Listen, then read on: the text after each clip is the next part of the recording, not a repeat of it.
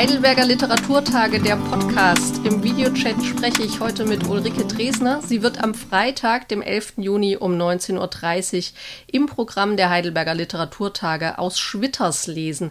Frau Dresner, wo erreiche ich Sie denn heute? Ich sitze in meinem Homeoffice in Berlin, angeschmiedet an Zoom. Ich habe da jetzt so einen Stecker.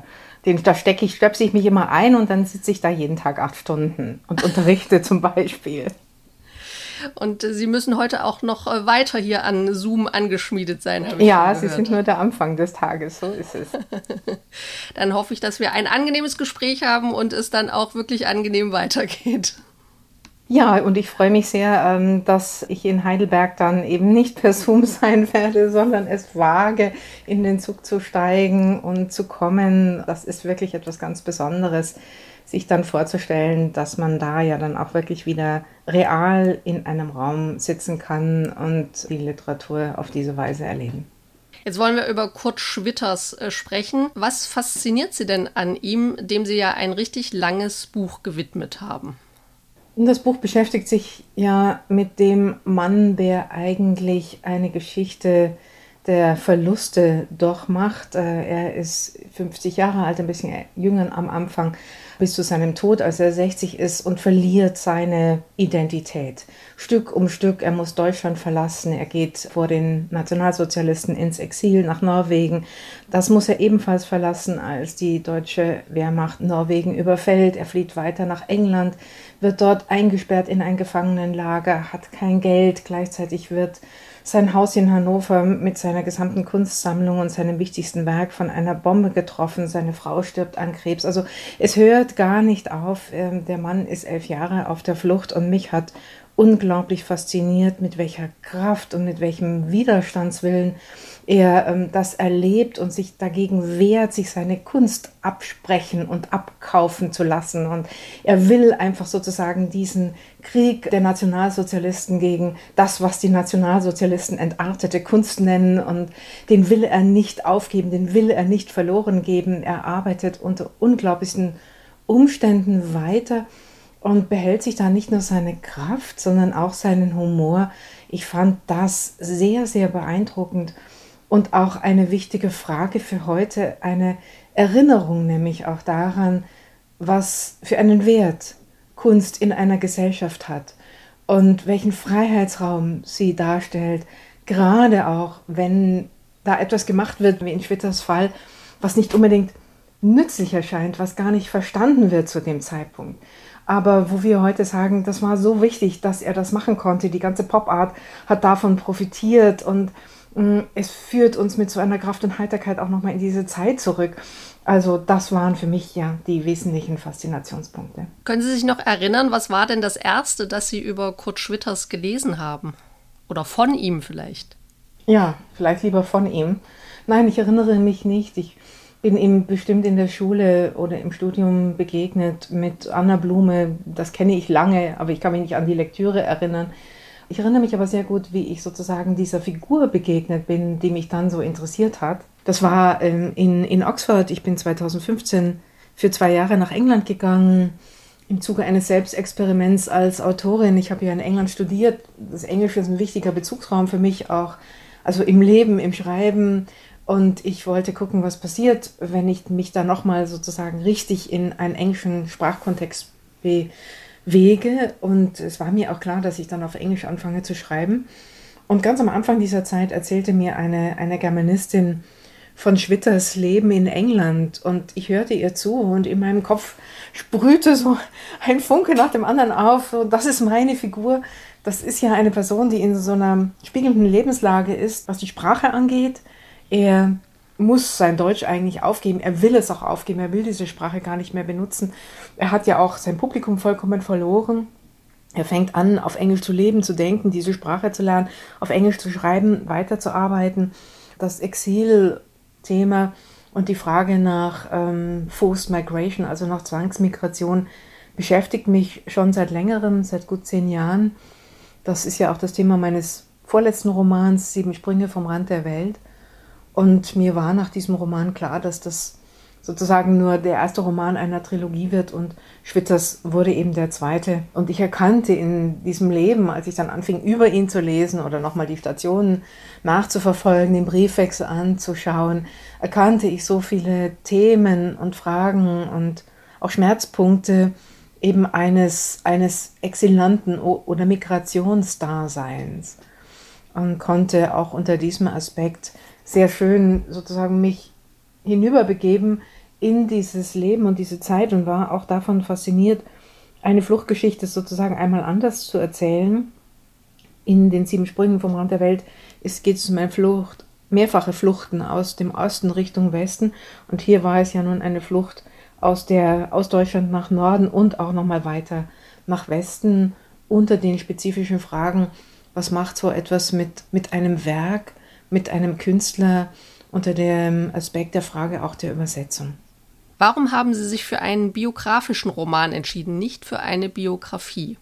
Eine Biografie äh, bei Schwitters, es, es, gibt eine, die ist zwar schon älter, gibt es auch nur auf Englisch, die ist sehr gut. Ähm, die war für mich sehr wichtig als Recherchematerial, hat mich aber als Form nicht interessiert.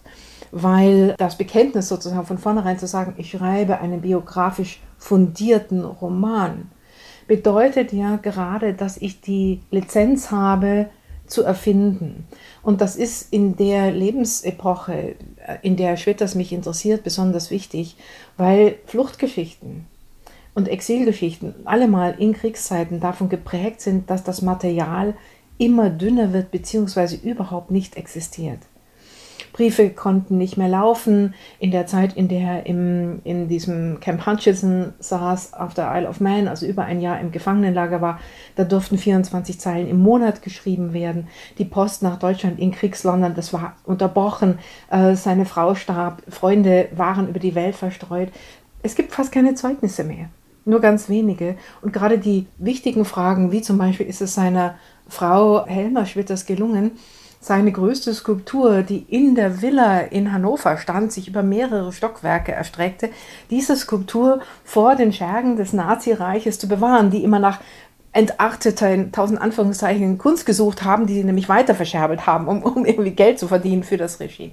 Niemand kann das beantworten, aber ich im Roman darf das erzählen, ich kann das erfinden. Und mich hat interessiert diese Spannung, eine historische Grundlage, ein historisches Leben zu haben mit den Quellen, die wir haben und sie sozusagen zu nehmen wie meine Matrix. Ich habe sehr genau recherchiert, die Figuren sind nicht erfunden also, oder nicht total frei erfunden, sondern sind auf dem Boden, auf der Basis des historischen Materials erfunden und dann mit den Mitteln der Fiktion weitergedacht, weitergelebt, weitergeschrieben. Ja, wir hören Gespräche, die sie führen, die haben historisch de facto garantiert nie so stattgefunden, aber so ähnlich haben sie doch auch wiederum garantiert stattgefunden.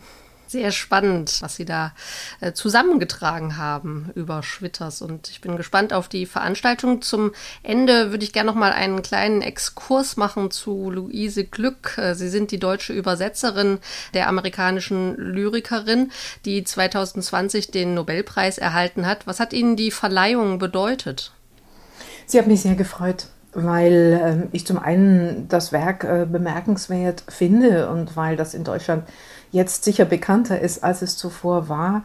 Und es hat mich auch gefreut, weil es ein, ein Preis für Gedichte ist. Und das passt sehr gut zu dem, was ich zu Schwitters und dem Wert der Kunst sagte. Wir müssen uns lösen aus den Fragen sozusagen des, des Marketings und auch der allzu starren oder zu strengen oder zu exklusiven Zeitgenossenschaft. Und dafür da sind Gedichte sozusagen stehen, genau an diesem Kreuzungspunkt, wo natürlich Marktmechanismen, wie sie heute auf dem globalen Buchmarkt herrschen, eigentlich dazu führen, dass sie völlig unterrepräsentiert und unterbewertet sind, viel zu wenig gelesen. Also der Nobelpreis legt da einfach auch nochmal ein klares Licht auf eine Gattung, die menschenalt ist aus guten Gründen, weil sie so viel Wissen, emotional, rationales Wissen in kombinierter Form transportiert und weil sie uns über ihre Klanglichkeit so affiziert. Und ich finde es sehr schön, wie sich das gedoppelt hat durch Amanda Gorman dann bei äh, Bidens ähm, Inauguration. Da ist ja nochmal so ein Licht auf die, die Kraft und die Wichtigkeit von Gedichten gefallen und auch auf die die Wichtigkeit von Übersetzung und dass das doch eigentlich gerade in einer globalisierten Welt wirklich eine Kernkompetenz ist, dass wir lernen zu übersetzen zu übersetzen, nicht nur jetzt semantisch, das werden bald Maschinen machen können, sondern die Kunst des Übersetzens fängt ja da an, wo man kulturelle Kontexte mit übersetzt, wo man anfängt, über Wörter und ihre, ihren Klangraum, ihr, ihren historischen Raum nachzudenken. Das ist natürlich dann sozusagen die Schriftstellerin, die spricht. Äh, ich glaube, dass Sprache essentiell ist dafür, in welcher Gesellschaft wir leben und wie wir auch unsere Wirklichkeit wahrnehmen und dass man über genaue Sprachhören und genaue Spracharbeit da eben auch wirklich Dinge verändern kann. Eine Begeisterung für Sprache, das werden wir auch am nächsten Freitag erleben bei den Heidelberger Literaturtagen, wenn Sie um 19.30 Uhr aus Schwitters lesen. Vielen Dank, Frau Dresner, für Ihre Zeit. Ich bedanke mich und freue mich auf den nächsten Freitag.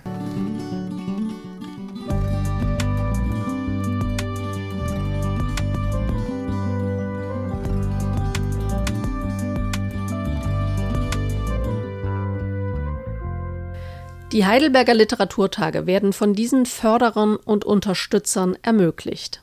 Stadtwerke Heidelberg GmbH, Klaus Tschira Stiftung, Ministerium für Wissenschaft, Forschung und Kunst Baden-Württemberg, Sparkasse Heidelberg, Heidelberger Volksbank, Alfred Ritter GmbH und Co. KG, Staatliche Toto Lotto GmbH Baden-Württemberg, Darmstädter Hofzentrum Augustinum Seniorenresidenz Heidelberg Rent for Event. Moderation und Podcastproduktion Jana Stahl